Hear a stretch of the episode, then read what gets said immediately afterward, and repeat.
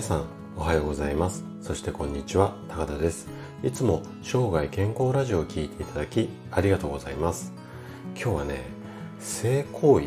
いわゆるエッチについて話をしていきたいなというふうに思います。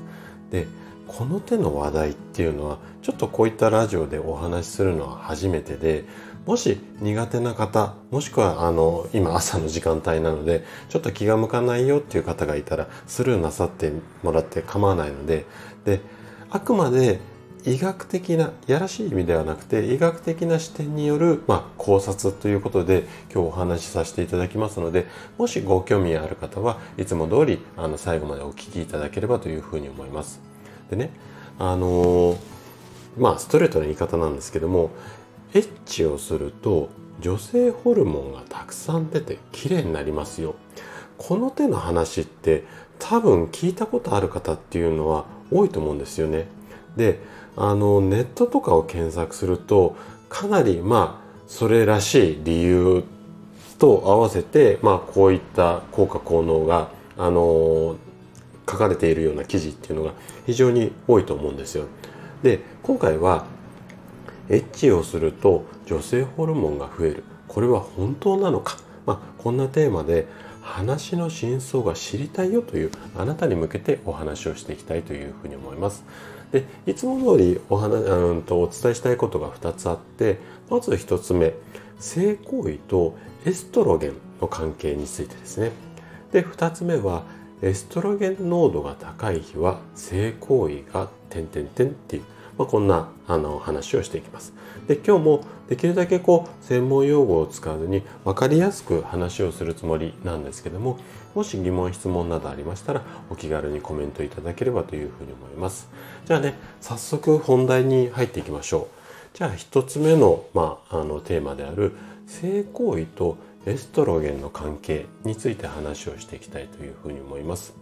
でこう確かにこう恋をすると綺麗になる。まあこんな話っていうのは正しそうですし、まあ、異性と肌を触れ合うと良いホルモンが出る。これはね医学的に見ても正しい、まあ、現実っていうか事実なんですよね。でも実際はどうなんでしょうかね。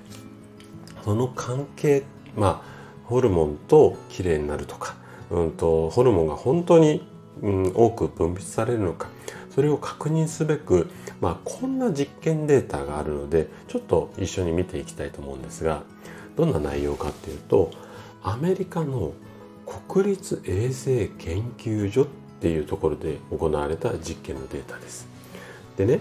対象は18歳から44歳の女性で人数としては約205約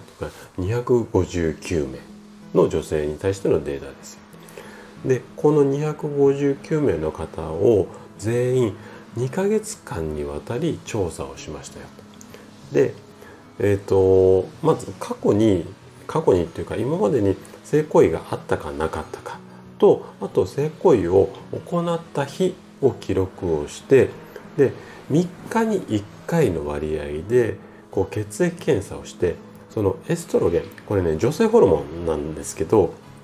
そのエストロゲンの濃度を測定しましたよということなんですよね。で結果とするとまず一つ目大きな結果として過去の一度でも性行為をしたことがある人は全然したことない人に比べてエストロゲンの濃度が15%ほど高いまあ、こんな結果が出たんですよ。でね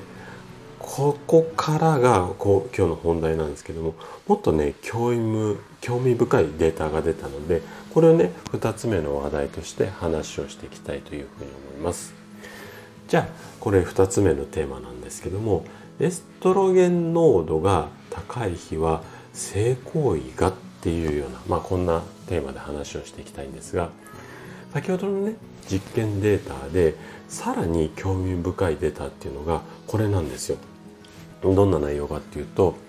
対象者が性行為をしたという日の血液データを調査しましたよそうするとその日っていうのはやはりエストロゲン濃度っていうのが平均より15%ほど高い結果が出ました。で反対に性行為をしてない日っていうのは平均とその濃度っていうのは変わりませんでしたよっていうことなんですね。なので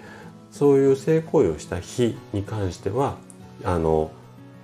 この濃度っていうのが高くなるっていうのはこのデータからも明らかなんですがじゃあねここで一つ、まあ、疑問っていうかこういったケースどうなんだろうっていうことで言うとじゃあねたくさんエッチすれば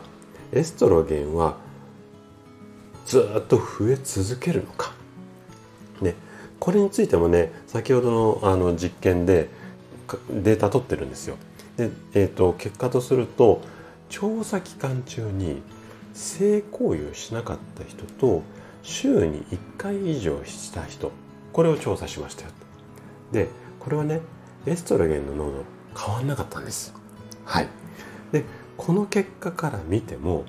エストロゲン濃度と性行為の回数は関連がなさそうなんですよね。